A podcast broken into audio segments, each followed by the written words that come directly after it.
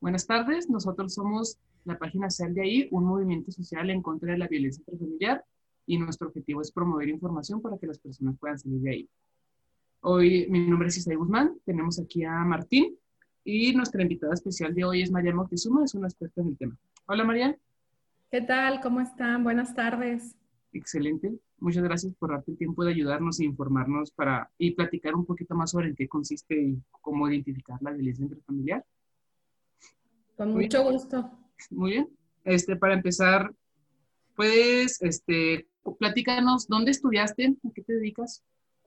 Mira, yo originalmente estudié mercadotecnia, pero eh, por azares del destino después estudié una maestría en administración y luego una en seguridad ciudadana, que es básicamente en la que me he dedicado a ejercer. Em, eso fue lo que me ha llevado a interesarme más en este programa, en este tema. Y bueno, pues eh, me tocó estudiarla cuando trabajaba en seguridad pública, justamente. Muy bien. Y cuéntenos en qué consiste la organización en la que trabaja actualmente. Fíjate que yo ahorita estoy trabajando en gobierno. mis eh, diferentes actividades en esta materia han sido a través del servicio público. Comencé en, en el municipio de Puebla, en el gobierno municipal de Puebla, como directora de prevención del delito y atención a víctimas. Posteriormente estuve trabajando en el municipio de Chihuahua como asesora de regidores. Estuvimos ahí una administración y actualmente estoy laborando en gobierno del estado de aquí de Chihuahua en el área de eh, coordinación ejecutiva de gabinete. Ahorita lo que me corresponde hacer es eh, darle seguimiento a acuerdos del gobernador, estrategias especiales que se manejen y en temas básicamente de, de violencia familiar y abuso sexual infantil. Excelente, justamente ese es nuestro, para eso venimos a hablar. Eh, bueno, pues Marta, eh, pues le que nos podría hablar un poco sobre su trabajo actualmente en gobierno del estado sobre estos asuntos de violencia familiar. Sí, claro, pues mira, eh, nosotros empezamos a detectar que dentro de, pues de lo que es el estado de Chihuahua, uno de los problemas más grandes es que se encuentra ubicado en el tercer lugar a nivel nacional en este tema, de acuerdo a datos del Secretariado Ejecutivo del Sistema Estatal de Seguridad Pública, con, de fecha de, del 2018. Además de que, pues, este año 2020, pues, bueno, ustedes saben, ¿no? Ha sido complicado para muchos pero eh, lamentablemente pues hemos tenido la mayor incidencia en violencia familiar, sobre todo en el primer cuatrimestre, según la Fiscalía General del Estado de Chihuahua. Y pues a su vez de que eh, hay otros estudios, ¿no? Eh, dentro de, de, la encuesta nacional sobre la dinámica de las relaciones en los hogares, de la INDIRE de INEGI, en el 2016 nos marcaba el tema del abuso sexual infantil y sobre todo que, que este tema se ve básicamente dentro de las, de las eh, familias. El 66.8% de los casos se han presentado dentro del seno familiar. Y todas estas estadísticas, este, si te pones a revisarlas, o sea, vas a encontrar que los mayores casos pues se concentran en la ciudad de Chihuahua y en, y en, y en Ciudad Juárez. Eso entonces que después pues, de revisar esta problemática, vemos la necesidad de crear una estrategia que pues ayude o permita erradicar la violencia familiar. Y pues bueno, ¿qué es la violencia familiar? No? Porque pues eh, muchas veces eh, se puede entender, o a veces hay esa confusión entre violencia de género o violencias a la pareja. Fíjate, dentro de la clasificación de los delitos cuando se hacen las llamadas al 911, a veces hasta las telefonistas batallan como para clasificarlo, entonces nos hemos dado la tarea de orientarlas y, y darles una explicación. Después hasta dentro de la llamada, como al ser tan, eh, pues por la misma emergencia. Hay muchas variaciones, ¿no? Sí, exacto. Entonces, sí, ya hasta que el policía llega al lugar, entonces es cuando identifica este, cómo fue, o sea, el tipo de la violencia, ¿no? La violencia familiar generalmente se da entre las personas de la misma familia, ya sea que sea eh, un hijo contra su papá, este, abuela contra el nieto, eh, puede ser entre hombre y mujer, entre, entre esposos, entre hermanos, entonces, eh, hacia los niños, una persona con discapacidad. Entonces, es ese, dentro de este ambiente familiar donde, pues, donde se, se presenta la, la, violencia y es así como se clasifica. Eh, y bueno, pues básicamente eh, también, justamente acabamos de terminar lo que es el mes de noviembre y en este mes se conmemoran dos fechas. Una de ellas fue el 19 de noviembre, que es en relación al Día Nacional contra el Abuso Sexual Infantil. Y pues bueno, el abuso sexual infantil tiene muchas manifestaciones, ¿no? Va desde el abuso mm. sexual, el acoso, violación, prostitución, pornografía infantil. Y también el día 25 de noviembre fue el Día Internacional de la Eliminación de la Violencia contra la Mujer, que bueno, a raíz de un atentado, bueno, un, un crimen que, se, que vivieron las hermanas Mirabal en República Dominicana por parte de un dictador, el general Trujillo, ya hace varios años. Para, este, pónganos poquito en contexto para las personas que no saben qué ocurrió en este caso. ah, pues bueno, eran, eran mujeres que estaban en contra del gobierno. Era un, un gobierno que el general Trujillo, pues bueno, era una dictadura básicamente y ellas eran personas pues valientes que, que decidieron este, pues manifestarse en contra, alzar la voz. Eh, el día que a ellas las asesinan, eh, iban rumbo a, a, buscar a sus esposos porque ya los habían apresado. Entonces, eso fue algo muy emblemático en la República Dominicana, las hermanas Mirabal, y a raíz de, eso, de esa valentía que ellas tienen, pues es como se empieza en el año 2000 que la ONU este, decide poner como, como el día para conmemorar ¿no? la violencia contra las mujeres. Y pues les digo, dentro de, la violencia familiar, pues abarcamos estos dos temas, ¿no? Lo que es la violencia contra la mujer y el abuso sexual infantil. Lamentablemente, te digo, el estado de Chihuahua dentro de los primeros lugares. Entonces, este, pues es, es necesario pues eh, atender, atender estos, estos tipos de, de problemas, ¿no? Eh, ¿Qué más te puedo platicar? Bueno, pues no sé si eh, muchas de las veces la gente se confunde sobre los tipos de violencia o no es detectada, ¿eh? O sea... Sí, muchas personas no saben que están sufriendo violencia, ¿verdad? No necesariamente tiene que ser de pareja, como usted dice.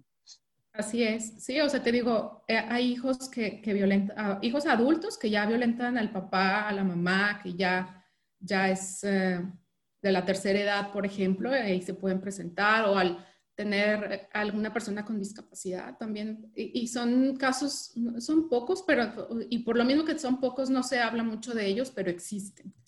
Entonces, eh, te digo, y los tipos también de, violencia que se pueden presentar, la más um, clara de identificar, pues obviamente es la física. Eh, muchas veces hay esa, hay esa área de oportunidad dentro de las eh, fiscalías para poder tomarle la declaración a las personas porque muchas veces llegan, ya hasta que viene con los golpes es cuando le toman en cuenta, ¿no? Entonces está trabajando en eso. Pero, este, y, pero claro que también es lo más difícil de probar, pues es la violencia psicológica.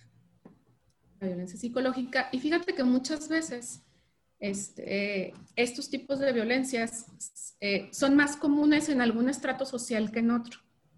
También eso nos hemos dado cuenta también por el nivel de educación, por ejemplo, las personas que, se supone que tienen más educación, el tipo de violencia que más se presenta es la psicológica, a diferencia de las personas que tienen... O sea que la violencia intrafamiliar suele variar dependiendo de las clases sociales de las familias. Sí, así es. Y este, porque te digo, eh, la clase alta generalmente, pues lo que como no tiene, no sé, cosas que aparentar o así, pues obviamente no ocurre a la violencia física se recurre a lo mejor a la violencia económica, controlándote el dinero, la violencia patrimonial, este, que se refiere a las propiedades, oh. que no puedes acceder a ellas, este, digo, la violencia psicológica, y es más la que se presenta, ¿eh? o sea, en porcentajes es más la psicológica y, y, luego la física. ¿Y cómo podrían probar violencia psicológica? O sea, ¿cómo se podría demostrar? Híjole, pues no, ahí sí, yo creo que los abogados son los más este, adecuados para responderte porque pueden manejar mejor las causas, pero sí, si me preguntas a mí, mi opinión podría ser, eh, no sé si, si siendo con mensajes, con pruebas, a lo mejor que alguna vecina escuchó cuando te ofendió, te gritó, te, te, te dice algo, no sé, o sea, es, e, es difícil, sí, sí es difícil, pero también es importante tratar de identificarlas porque pues eh, muchas veces, y te, y te, voy a decir que, que, los hombres también sufren violencia, ¿eh? pero sí en porcentaje las mujeres son las que lo sufren más. Son más vulnerables, porque sí, sí te digo, o sea, sí hay en los casos que los adultos mayores también las sufren, las personas con discapacidad, pero obviamente, pues mujeres y niños son más vulnerables. Entonces, sobre todo es más difícil probar cuando un niño la denuncia la violencia. Entonces, se tiene que tener, eh, también eso es lo que se ha cuidado dentro del gobierno, o sea, se, se pretende y se trabaja en, en implementar políticas que permiten a los niños poder este, declarar o manifestar. Hay, hay programas que se utilizan en, en, algunas instancias para tomarle la declaración a los niños. Porque, fíjate que hay uno que se llama, es el programa Antenitas, que tiene una de las áreas de la Fiscalía. Eh, básicamente es el el CEJUM, el Centro de Justicia para las Mujeres, pero, pero bueno, este programa Antenitas lo que hace es que para tomarle la declaración a los niños, entran a, a, un, a una habitación que tiene adaptado un programa, un, software, eh, una pantalla con un marcianito. Entonces, por el otro lado está la psicóloga haciéndole preguntas al niño, pero como si fuera la voz del marcianito. Ah, que como Entonces, atractivo, ¿no? Más seguro para el niño. Exacto, sí, porque es, es, a través del juego como muchas veces los niños hacen esas, o sea, esas um, aperturas. Entonces, eh, se estaba trabajando en que solamente una de esas, una declaración solo una vez sea tomada en cuenta, porque muchas veces el niño tiende a estarte, eh, pues cambiando las versiones porque se siente presionado, porque le pregunta un juez alguien que no conoces, te impacta al entrar a algún lugar o a diferencia de que si le pregunta una psicóloga, este, no sé, entonces sí, por eso se busca que sea como, como una sola, eh, una sola declaración, un solo momento y evitar la revictimización, porque eso también muchas veces pasa cuando ya se está llevando a juicio. Pero bueno, ese es, ese es uno de los, de los temas, ¿no? Que pues que se tienen que seguir trabajando. Eh, y te digo, pues hay que saber identificarla, porque pues muchas veces cuando ya uno está dentro del círculo de la violencia, no piensas que es violencia. Sobre todo las mujeres creen que es normal, ¿verdad? Creen que las quieren, creen que es normal estar en esa situación. Y sí, fíjate, desde entre más temprana tengas tu exposición a la violencia, y, no te hablo solamente de la violencia dentro de la familia, sino cualquier tipo de violencia, o sea, tú las ves en las películas, las ves en las noticias. Entre más temprano tengas esa exposición, tú vas a ser más propenso a generar la violencia en un futuro. Y pues lamentablemente, si hay un caso de violencia familiar, es también muy, muy común que después puedas eh, tener eh, o involucrarte en tipos de violencia delincuencial es una cosa te puede llevar a la otra. Una cosa lleva a la otra. Entonces, pues sí se tiene que trabajar desde, desde muy temprana edad este, para poder es, identificarla y, poderla resolver. Entonces, te digo, a veces como eh, una pequeña amenaza de que, híjole, pues es que si no se arreglan las cosas, te voy a quitar a los niños. O no sé, o sea, así como que en la casa... Eh, llega el esposo, está muy cansado y pues los niños brincando y, y, pues están, ya sabes, ¿no? ¿Tenemos pocos minutos? No sé. No, no, no se preocupe. Ok. digo, ustedes me van diciendo, ¿eh? Porque a lo mejor me sigo y me sigo y bueno. No, no se preocupe. No, sí está bien. Entonces, eh, te digo, con estas situaciones a veces por la falta de paciencia, este... Sí, empiezan desde abajo, ¿no? Con algo pequeño, un día levantan la voz, al otro hacen algo un poquito más feo, el siguiente es una amenaza, hasta que se va aumentando gradualmente, que es hasta donde la víctima lo permite, ¿no? Así es, y ese, te digo, muchas veces las personas no somos eh, educadas para saber tolerar dentro de la familia, pues hay que saber aceptar, eh, hay que saber controlar nuestros impulsos, esas emociones, Em, hay que desarrollar pues buenos vínculos afectivos y, y bueno, pues aprender a resolver los problemas. Claro que esas son algunas de las causas, hay otras ya también más fuertes como es el alcoholismo o la drogadicción, lo que te lleva a la violencia. Pero, pero bueno, les digo, y, y obviamente todo este problema de la violencia familiar, pues nos, eh, pues nos genera un problema de salud pública. ¿Por qué? Porque no es nada más el tema de, de a lo mejor los golpes que recibieron los niños o el abuso sexual es, es también eh, problemas de depresión, problemas eh, pues, eh, de embarazos hasta embarazos no deseados. que conlleva más problemas, ¿no? La cuenta. Así es, sí. Que, te puede llevar a suicidios, en fin, ¿no? O sea, se van desencadenando otros tipos de problemas y obviamente pues los gobiernos tienen que aprender que, que debes de, apostarle a políticas que puedan erradicar el problema desde la raíz. Em, lamentablemente, para muchos de los gobiernos, el problema de la, de la violencia familiar, se, se eh, los recursos se dan hacia la atención. Se está resolviendo y es, porque aparte resultados más rápidos. Muchas veces no le, no le apuestas a la prevención porque tarda más tiempo en dar resultados, pero sabes que que la prevención pues es, la, es uh, la manera de erradicarlo de raíz. Entonces, fíjate que nosotros acá dentro de, de, de, gobierno pues hicimos un análisis eh, de todas las áreas de gobierno que estaban eh, atendiendo este problema de la violencia familiar y obviamente tenían más recursos para atender que para prevenir. Entonces, el año pasado el, el señor gobernador eh, tuvo la, la indicación de generar eh, una estrategia, eh, tuvimos nosotros a, pues obviamente la instrucción de poder apoyar en esta área, de, desarrollar una estrategia que pudiera darse para la prevención.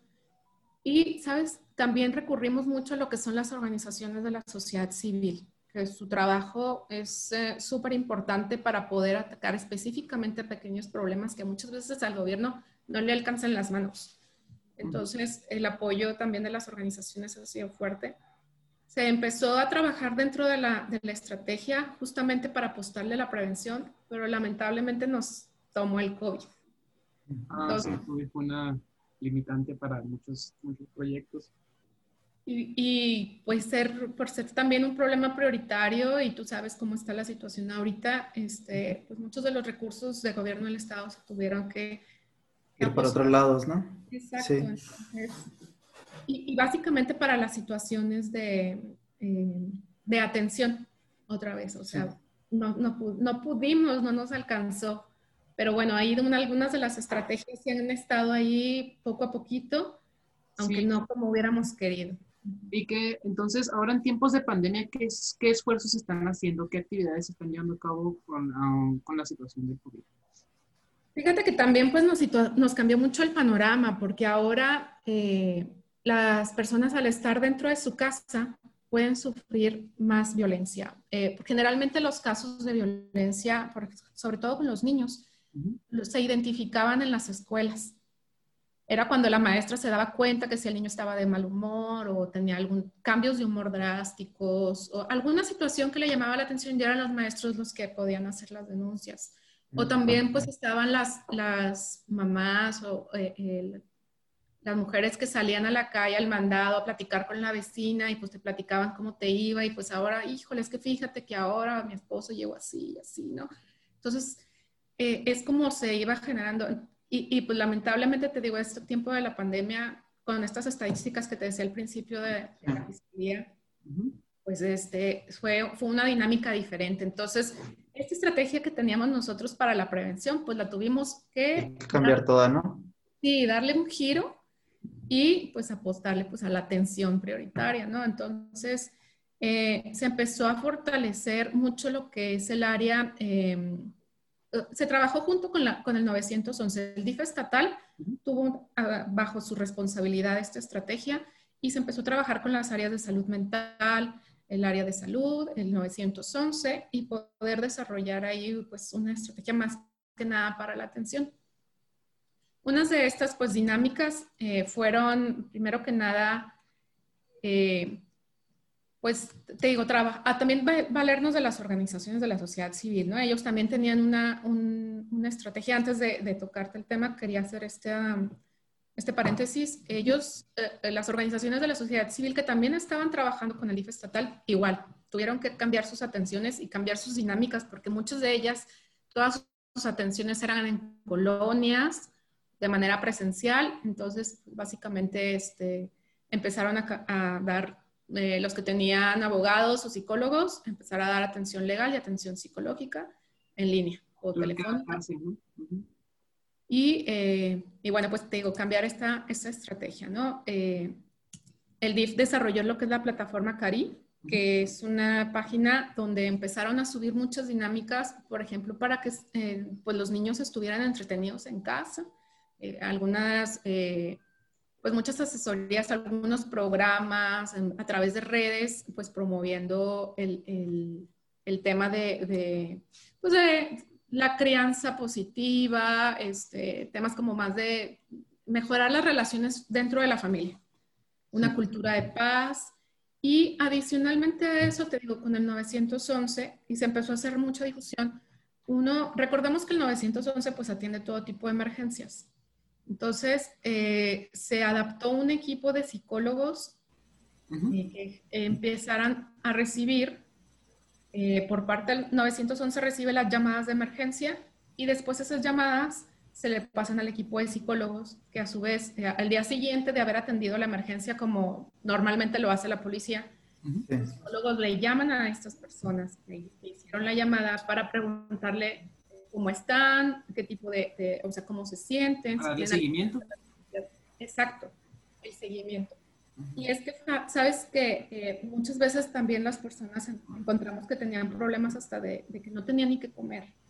Entonces al DIF ahí también este, se iba al área de, de, apoyo alimentario, entonces los apoyaba con despensas, estaba también, pues les digo, el, el tema de salud mental, empezaron a ofrecer asesorías y terapias psicológicas. El tema, pues obviamente, pues si es el, de la violencia, pues bueno, ya, ya los asesoran los turnan con personas que los pueden ayudar a ponerle alguna denuncia, en, darle, darle seguimiento a casos. Entonces, es algo que no, que no se hacía, fíjate, no, no, no se hacía este seguimiento. Y fíjate, de, por darte un número del 2000, perdón, de agosto de este año al, aquí tengo las estadísticas, hasta el día de, de ayer, que, que cerró noviembre, se eh, hicieron 4.430 llamadas solo entre Ciudad de, Chihuahua y Ciudad Juárez. De llamadas de seguimiento, de esas 4.430 que hablaron al 911 a pedir un auxilio, el equipo de psicólogos les vuelve a hablar, les, les pide, eh, bueno, más bien les pregunta cómo están, les hace ese seguimiento. De, ese, de esa cantidad, más del, del 50% este, aceptó el apoyo. Entonces, pues realmente sí hay mucho. esto que está funcionando, ¿no? Esto que se está ayudando a hacer la diferencia. Fíjate que, que, hay hasta casos muy común, o sea, nos han platicado las personas de salud mental que eh, hay hasta, por ejemplo, adultos mayores que llaman simplemente porque están solos en la casa y quieren hablar con alguien. Mm. ah, qué triste. Tornar este, toda esta, pues esta red de apoyo para, para, las personas, ¿no? Porque es que ahora de dónde, de dónde generas, ¿no? Y, y muchas veces también las personas que hablan el 911 pues son vecinos son, son el que, híjole, no sé, pues estoy oyendo gritos aquí enfrente, entonces pues, son los que hacen las llamadas. En esos casos, pues el vecino pues es el que tendría que, que contactarnos con esa persona, ¿no? Pero, pero te digo, eso es, eso es más que nada como lo que hemos podido pues hacer durante estos meses que, que, que te digo han sido complicados para todos. Muy bien. Y háblenos un poco, Marta, sobre sobre el proyecto de la estrategia de la erradicación de la violencia familiar. Justamente, sí, este, justamente es esta, es esta estrategia que, que, te digo que fue por instrucción del gobernador que se hace la, la apuesta a, a, los temas de prevención. Nosotros confiamos en que, pues ya nos quedan poquitos meses, confiamos que los siguientes gobiernos quieran hacer esta apuesta porque realmente si no, no vamos a terminar, no, no vamos a terminar con el problema. Eh, no sabemos cuánto tiempo más vamos a estar así. Digo, bueno, el día de ayer pues ya cambiamos un naranja, un naranja restringido, pero si no nos cuidamos, pues vamos a seguir encerrados, o sea, eh, y pues este encierro es el que muchas veces pues nos provoca también este, este problema, ¿no? Hay, hay este, eh, también, pues bueno, otras áreas de gobierno del Estado que también lo trabajan, hay también esfuerzos municipales que también lo trabajan y pues si uno requiere, pues puede acudir, acudir a ellos.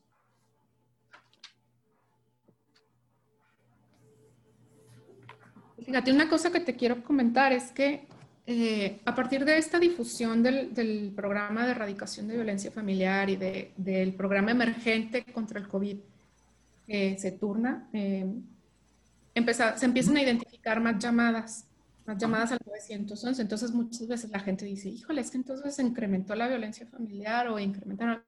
Es una doble interpretación porque a lo mejor ya existía ese tipo de violencia, pero la gente empieza a denunciar más y eso también es importante, porque está utilizando los servicios de apoyo y obviamente eso les puede ayudar a resolver alguno de los problemas, los problemas que tengan, ¿no?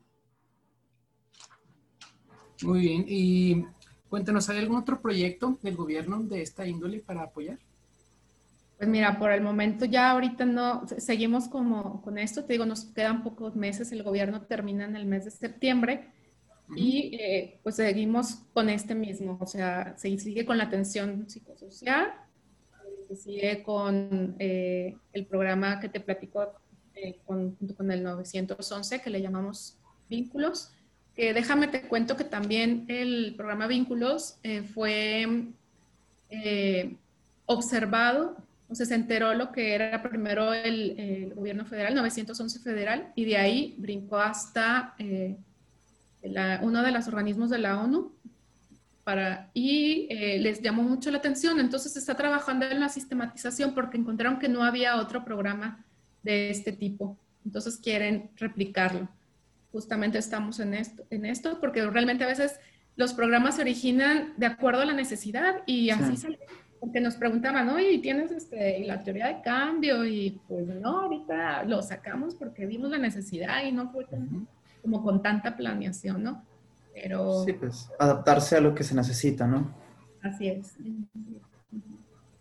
Muy bien. Nosotros, Marta, si tiene tiempo, nosotros hicimos unas encuestas mm, por medio de Google y si está bien, si está de acuerdo, eh, podría argumentar contra unas respuestas bastante curiosas ¿Está bien? Sí, a ver, a ver este, si puedo apoyarlos con eso. Muy bien.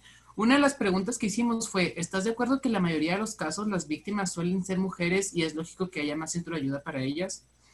Una de las respuestas más interesantes fue esta. ¿Por qué habrían de poner centros de ayuda cuando son los hombres, en el caso hipotético anterior, los que necesitan no ser los agresores? Dejen de victimizar a las mujeres.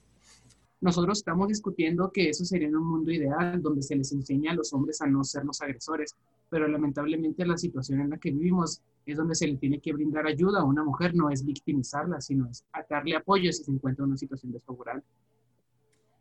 Fíjate que, que es muy interesante ese comentario porque efectivamente algo de lo que nos falta realizar es darle también atención a los agresores porque va desde, va desde lo que te decía del origen, ¿no? A lo mejor la mujer la puedes atender, a los hijos, pero el hombre, el, violentador sigue, sigue allá afuera y va a seguir victimizando. Entonces, sí es necesario también trabajar en esto. Y una de las cosas que hemos visto, pues esa es, es parte de la, del, de educación. Obviamente los ejemplos que los hombres como padres pueden dar, el hablar de hombre a hombre, este, también eso es importante para eliminar pues, las formas de violencia que muchas veces eh, uno dices, pues es que así me enseñaron, así crecí, así vi que así eran los hombres de mi familia. Entonces, ese es otro, ese es otro apartado muy interesante que también se tiene que trabajar. Pero sí, efectivamente, pues es que la atención es para ambos. Ambos son personas, entonces los ambos, si se necesita ayuda, pues obviamente la, deben de, la, la, merecen. Pues. exactamente como usted dijo, actualmente se encuentran proyectos que ayudan para ayudar, no para prevenir. Tal vez si se enfocaran más en prevenir, en dar más educación, informar más a la población, los casos pueden disminuir. Eso sería como un proyecto a largo plazo o a futuro. Así es. Y sabes que, que justamente es algo que, que, últimamente se ha estado platicando mucho. A lo mejor ustedes como, como jóvenes, pues ya les toca hablar de otros temas y a lo mejor cosas que no habías pensado eh, vas haciendo más conciencia, ¿no? De, cómo que te gustaría tratar a tus hijas, o sea, si te, te tocaron a tus hijas, no sé, un hombre violento te gustaría, pues entonces tú debes de ser ese caballero, por decirlo de alguna manera, ¿no?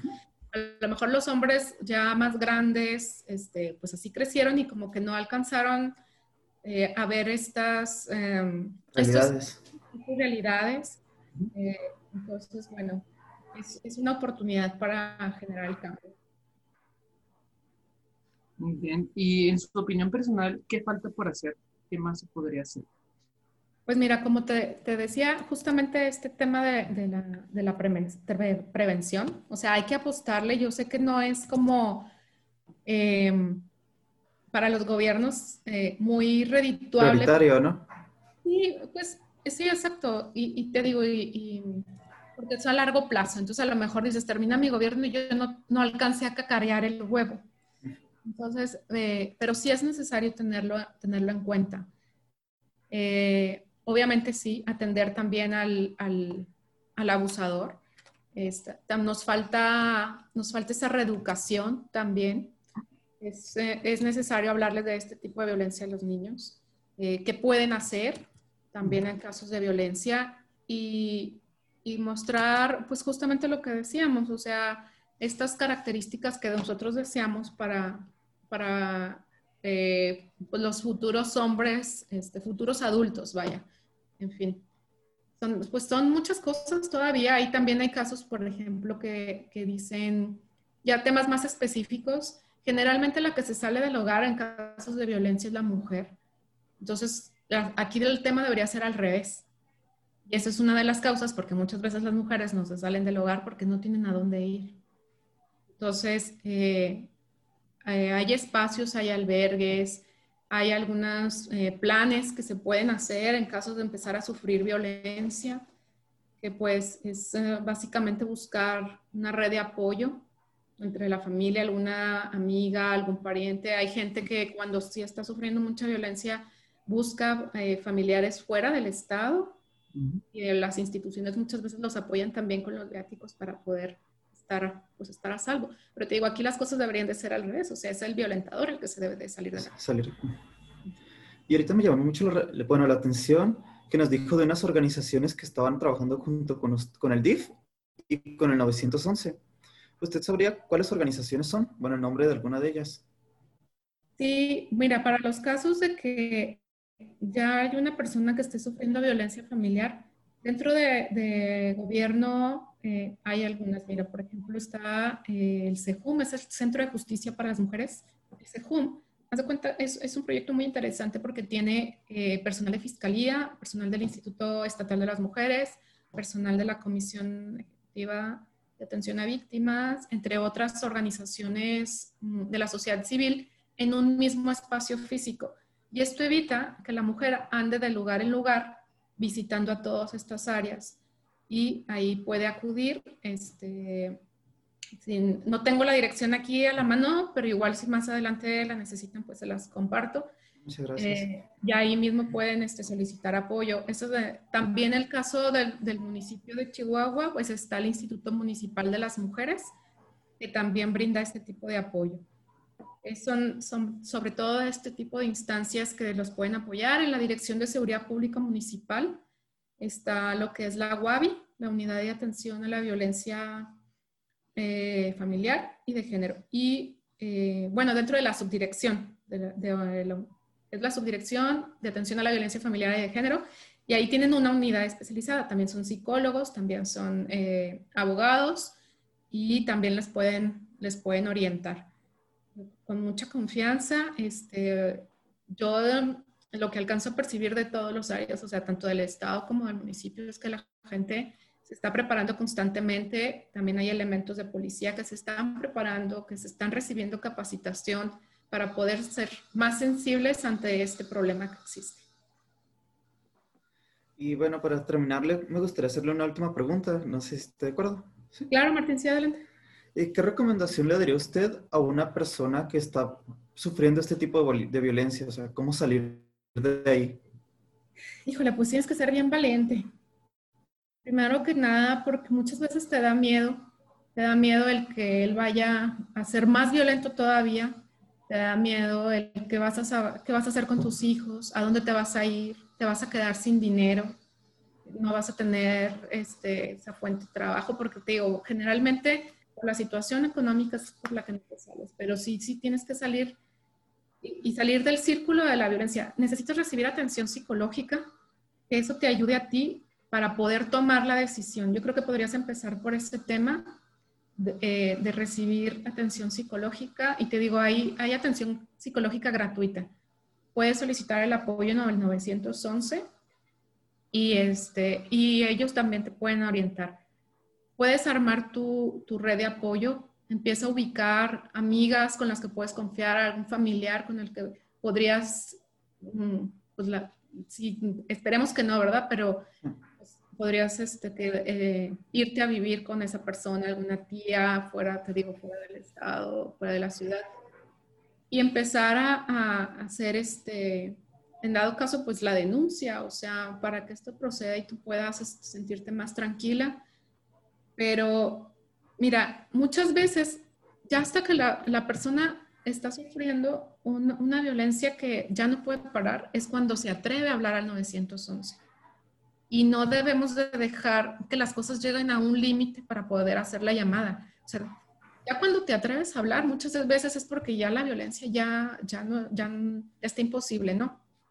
Y nosotros lo que necesitamos es empezar a hacerlo desde antes, porque puede llegar a escalar la violencia y se puede llegar hasta el feminicidio. Entonces, si necesitas desde un principio, empieza, te digo, por eso, o sea, una, pide una, una asesoría psicológica y ahí te pueden ir orientando este, poco a poco qué necesitas, cuál es tu caso, a lo mejor pues tus situaciones con los hijos. Y hay muchos programas porque dices, es que no sé qué voy a hacer si no tengo dinero bueno, hay, hay, programas para que te ayuden a, a, conseguir ese recurso económico para que trabajes, en fin, ¿no? acérquete a las instituciones. Si no sabes por dónde empezar, así 911 y el apoyo psicológico eso se te puede brindar, y tanto de gobierno del Estado como del municipio, igual independientemente del municipio en el que estés. Ok. Excelente. Muchas gracias por su ayuda, Martín, por su asesoría.